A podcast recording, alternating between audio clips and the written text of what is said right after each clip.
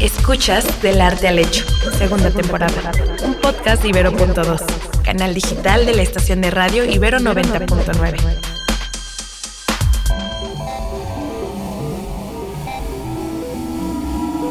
Hola, bienvenidos a Del Arte al Hecho, un programa en el que a partir de una obra de arte analizamos un contexto histórico yo soy Valeria Sánchez Michel. Y yo, Sara Gabriela Vaz.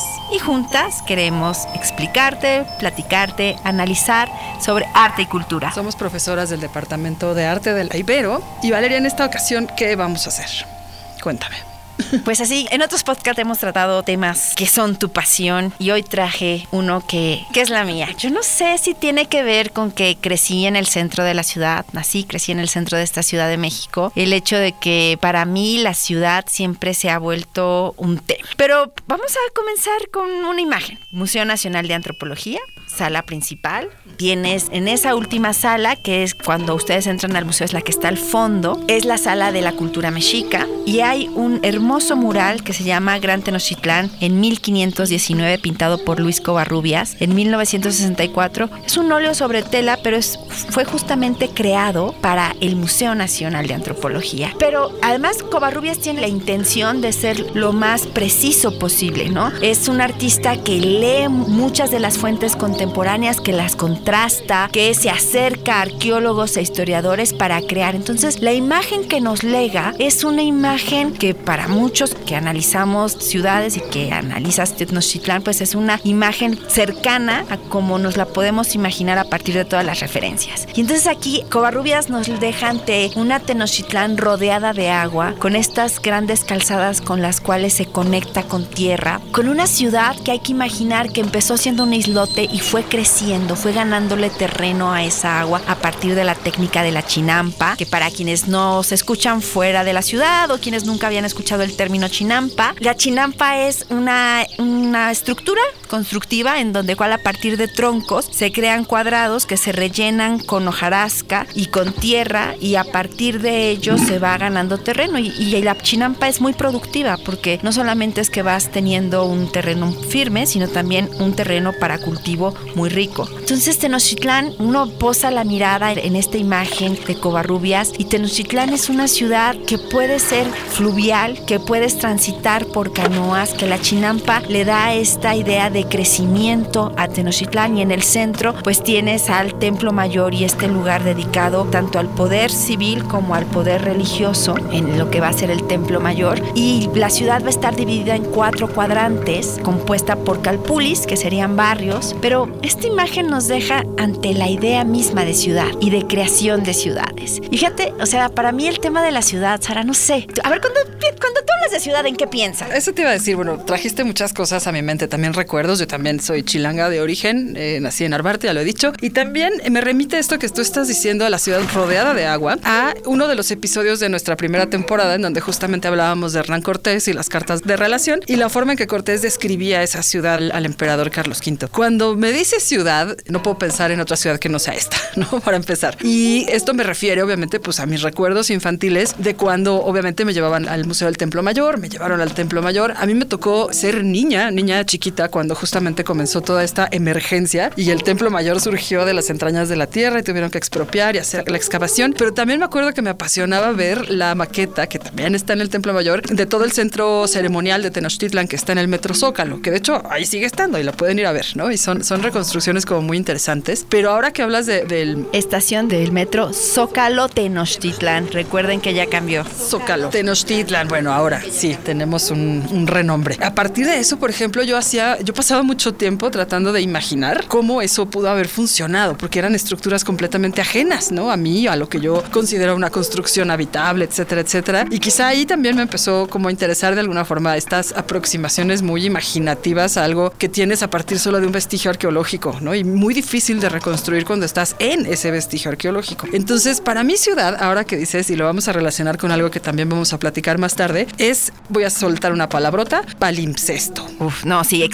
no, no empieces con tus palabras y luego no expliques. Palimpsesto, que parece hasta insulto para el exmarido. Bueno, eh, un palimpsesto es una cosa muy sencilla, es... Eh, No, no es muy sencillo. Es algo que tiene varias pieles, varias capas o varios estratos. Es decir, piensen en un libro que se escribe por primera vez, quizá a mano, en pergamino, y luego llega alguien siglos después y vuelve a escribir en la interlínea, y luego quizá llega alguien y lo borra y escribe o sobreescribe sobre esas líneas borradas, y al final tenemos muchas capas de escritura, casi como capas arqueológicas. Eso es un palimpsesto. Y bueno, la ciudad, como bien dices, te dejan varios estratos del tiempo que conviven. Y aquí mi pregunta iba porque la ciudad no es natural. Vivimos en las ciudades y las hemos naturalizado, pero las ciudades son creaciones del hombre y de la mujer. Y es algo que siempre me maravilla, estar ante algo que finalmente no es natural, que damos por sentado. Tú dijiste, yo no me imagino otra ciudad que no sea la Ciudad de México. Yo amo la ciudad sobre todo quizás porque la he caminado y porque me gusta pensarla y reconfigurarla, pero son creaciones y nos terminan reflejando quienes las crean y nos terminan reflejando las ideas que tenemos. Y esta Ciudad de México es una ciudad como museo, tú como bien dices, va guardando muchas capas en sí. Cuando uno llega a otras ciudades, por ejemplo, al norte de México, ciudades que fueron creadas, pensemos en La Paz, Baja California, ciudades en las que te, la modernidad es su propia historia. En cambio, la Ciudad de México te puedes justamente, como tú decías, tienes el vestigio arqueológico y te puedes profundizar y además tienes la batalla que conservo, que quiero resguardar o que, que construyo. Entonces siempre estás entre que para seguir construyendo pues hay algo que se tiene que destruir de ese propio pasado para que esta ciudad, porque es una ciudad viva. Y eso es lo otro. Las ciudades se construyen y las ciudades están vivas. Y una ciudad de México, una ciudad que tiene cinco sitios arqueológicos. No tenemos uno, no tenemos dos, tenemos cinco sitios arqueológicos. Sin tener que salir de esta ciudad, ustedes pueden ir a Cuicuilco, pueden ir a Tenochtitlán y entonces encontrarse con ese pasado que finalmente también es parte de la ciudad. Ese pasado nos habla y nos habla, nos ha hablado siempre, ¿no? Quizá ahora tengamos una narrativa muchísimo más establecida,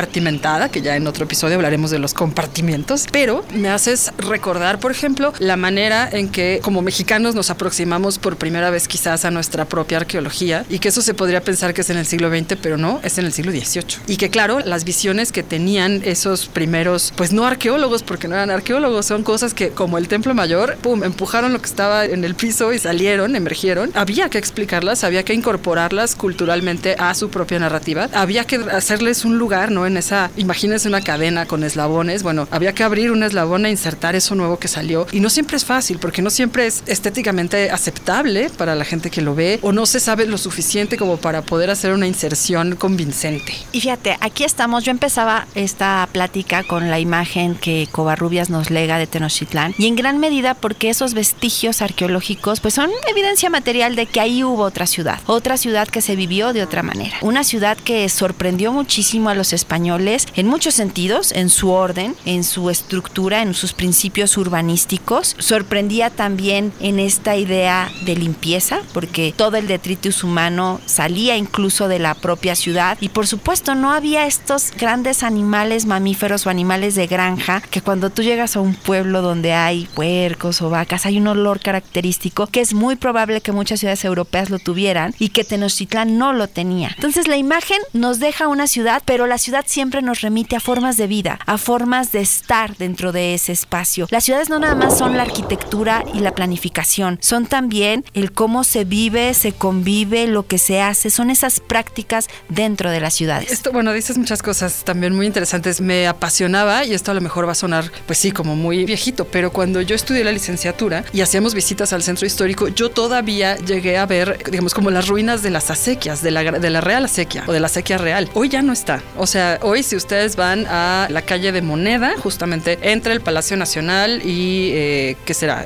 Donde estaba la cantina en Libel, chequen mi referencia. Eh, si ustedes continúan caminando sobre, modela, sobre Moneda, perdón, hasta llegar a la Santísima Trinidad, ahí podían ver la Acequia Real. Ya no. Plan nuevo, pues se reestructuró esa zona, se hicieron andadores, claro, es mucho más bonito, pero ya me quitaron mi acequia. Para todos aquellos que no sepan qué es una acequia, me refiero a los canales, estos numerosos canales que recorrían en lugar de calles la ciudad, la antigua ciudad de Tenochtitlan y después Ciudad de México, que además en su fundación implicó una serie, pues qué será, de no quiero ponerlo así tan apocalíptico, pero sí, ahí digamos que dio inicio el caos, el caos climático por la necesidad de adecuarse al nuevo tipo de construcciones que eran súper pesadas, o sea, pesadas, pesadas de cantera, por ejemplo, y que no estaban diseñadas para soportarse en chinampas. Es que acabas de dar con un punto que me parece no podemos, no puedo dejar así nada más pasar, querida Sara, y es el hecho de la ciudad de Tenochtitlán al momento en el que es derrotado los mexicas por no solamente los españoles, sino también el grupo con el que hace alianza, con los grupos indígenas con los que se hacen alianza, Hernán Cortés tomó una decisión política. La creación de la Ciudad de México es una decisión política de usar todo lo que representaba Tenochtitlán y sobre ella construir. Claro, en términos de sobre qué construyes y con qué técnicas constructivas vas a construir, pues pasó a un segundo término. En 1535 el primer virrey le escribe a Carlos V, pues creo que Hernán Cortés se equivocó porque nos hundimos y nos inundamos. Y nos estamos hundiendo desde esos años, señores. O sea, digo, prueba de que todavía podemos permanecer un ratito en la superficie, pero con cada movimiento sísmico, de verdad, y esto yo lo viví en 2017, trabajando en el centro histórico, emergió con el sismo la nacional, creo que 12 centímetros, 8 centímetros, una cosa así brutal, y cada que emerge la nacional, la placa contraria o la otra acera de Avenida Juárez se hunde más. Entonces no descartemos que al rato el pobre Palacio de Bellas Artes esté dos metros bajo tierra, mientras otras cosas emergen. Y, y esta dinámica del propio suelo de la ciudad, yo creo que está también como marcando nuestra forma de percibir nuestro estar en el mundo. O sea, definitivamente. Y es que, fíjate, empezábamos con la imagen de Covarrubias, pero a mí me encantaría que ahorita nos platicaras de ese plano de Transmonte, porque algo que hay que pensar es, por mucho tiempo, la presencia del lago en la ciudad estuvo. Ahora solo tenemos reminiscencias de ellas en nombres, Río Piedad, Río Consulado, Río Magdalena, y luego dentro del propio centro de la ciudad, las acequias que antes estaban, pero había caminos fluviales. Todavía pensemos en cómo desde Xochimilco se vinculaba a partir de un camino fluvial hasta el centro. Y ojo, los ríos no estaban formando parte de la primera traza, ¿eh? O sea, eso es bien, bien apasionante, sobre todo y ahora que es muy fácil que de pronto en Facebook, en alguna red social, le sale pues, un mapita vista de satélite de nuestra ciudad, pero de cómo era el borde original del lago de Chalco, Texcoco. Y se pone, por ejemplo, todo el entramado de las líneas del metro como para ir viendo qué estaba en el agua y qué estaba en el primer islote. Y el primer islote es chiquitito. Entonces, todos estos caminos, o sea, empezando por el río Becerra, que es donde yo habito, hoy viaducto, viaducto de la Piedad y estas cosas, está entubado, pero eso ya está, era en las afueras, eso ya era tierra firme. O sea, era el borde occidental de la tierra firme. Entonces, es súper interesante. No nos vamos a meter, esto nos daría para todo otro podcast, pero la Ciudad de México, cuando hablamos ahora de la Ciudad de México, nos desbordamos en el nombre. Pero la Ciudad de México original era caminable, era contenida y estamos hablando básicamente de un perímetro con el que hoy ubicamos al centro histórico de la ciudad. Voy a hacer alusión ahora. Pueden buscar, es muy sencillo, si buscan plano de Trasmonte, como tras del monte, Trasmonte, se refiere al plano elaborado a vista de pájaro, ni siquiera es una planta de la Ciudad de México. Es un plano elaborado por Juan Gómez de Trasmonte, principios del siglo XVII, 28. Juan Gómez de Trasmonte fue también el maestro mayor de obras de la catedral, entonces él conocía bien esta primera ciudad y de hecho toda la parte superior está, voy a decirlo en términos contemporáneos, referenciada, es decir, pueden encontrar numeritos y buscar esos numeritos en el plano para saber de qué construcciones o qué plazas o qué edificaciones se trata. En este plan estamos, vamos a decir, situados como si estuviéramos sobre un globo aerostático, imagínense eso, porque tampoco es muy, muy alto, pero sí es más alto que las formaciones, voy a decir, montañosas, aunque no son estrictamente montañas, del lado occidental. Estamos viendo justamente la ciudad en su eje occidente-oriente, porque lo que tenemos es, es la salida del sol detrás de los volcanes. Tenemos también exactamente abajo de nuestro globo, vamos a decir, el principio del acueducto que salía de Chapultepec y que proveía de agua a las cajas de agua de la Ciudad de México, del centro de la Ciudad de México. Y podemos ver, y esto me llama mucho la atención, también varias edificaciones, las que destacan, que son obviamente construcciones religiosas. Por ejemplo, piensen en el convento grande de la Merced, piensen en el convento grande de los franciscanos, donde está hoy la Torre Latinoamericana, piensen en la Alameda, que de hecho también se ve. Pero lo que es curioso es que estas techumbres son de plomo. Imagínense si les estamos diciendo que estamos hablando de cantera, no diseñada por su peso para estar sobre una chinampa, ahora échenle un techo de plomo. Bueno, el techo ese por lo menos nos consta que el de la Merced sí estuvo construido en plomo, fue víctima de un incendio y ustedes podrán imaginarse todo el plomo que se fundió en esa destrucción. De hecho, pues no era lo más apto. Lo que se trataba de hacer era recurrir a materiales que estuvieran cercanos, o sea, que, que no implicaran kilómetros y kilómetros de distancia para traerlos. Y esta primera Ciudad de México, vamos a decir, de los siglos XVI y XVII, estaba hecha en cantera. Generalmente si hoy vamos al centro histórico, y esto es lo palimpséstico que decíamos también, y vamos a ver, por ejemplo, el Palacio de los Condes de Calimaya, Santiago de Calimaya, y enfrente está la iglesia de San Miguel, y tenemos el Hospital de Jesús. Vamos a ver tres estratos muy distintos de la ciudad, y vamos a ver que el último estrato que consideramos novohispano, del del siglo XVIII, va a ser un estrato ya completamente cubierto de tesontle. y nos vamos a familiarizar con esa arquitectura roja y negra de piedra porosa. Claro, porque el tesontle era ideal para construir aquí porque eso no es tan pesado como la cantera. Sin embargo, recordemos que estamos en suelo que se mueve constantemente y que eso implicó también pues numerosas fases constructivas que se tuvieron que, que realizar, arreglos, reparaciones, todo, ¿no? Entonces, vean cómo esa ciudad viva, esa ciudad viva que vivimos hoy en este caos, ha sido igualmente cambiante y ha renovado su piel, pues prácticamente desde el periodo en que habitaron los mexicas. Que esto es una historia de reescrituras sobre el mismo suelo de la ciudad. Me gusta esa idea que dices de reescribir la ciudad. Así es que bueno, en este episodio me interesaba era traer traerles dos imágenes sobre una ciudad de la cual ya solo tenemos memoria, pero seguimos conservando vestigios y ustedes pueden caminar por esta por este centro de la ciudad y tener referentes materiales y tratar a partir de las imágenes que pintores, artistas nos han legado de reconstruir y de repensar cuál era la forma de vida en una ciudad que ha cambiado y que seguirá cambiando, porque las ciudades están vivas y somos parte de ellas. Esto fue del arte al hecho. Yo soy Valeria Sánchez Michel. Y yo, Sara Gabriela Vaz. Y esto fue para Ibero 90.9. Bye. Escuchaste Del Arte al Hecho, segunda temporada, disponible en plataformas de audio y en el sitio ibero99.fm. Necesitamos que pongas esto en tu imaginación. Una TikToker en Monterrey perfora un garrafoncito con un tenedor.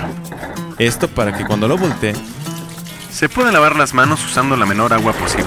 En algunos barrios de Nuevo León llegaron a pasar más de 50 días sin poder abrir la llave del agua. Eso sí que está más feo. La cosa es sacarle como mínimo 7 horas de lluvia a una dispersión de nubes para ver si así se llena una presa. Escucha, Podcast de Investigación, primera temporada. Un podcast de Ibero.2, canal digital de la estación de radio Ibero 90.9.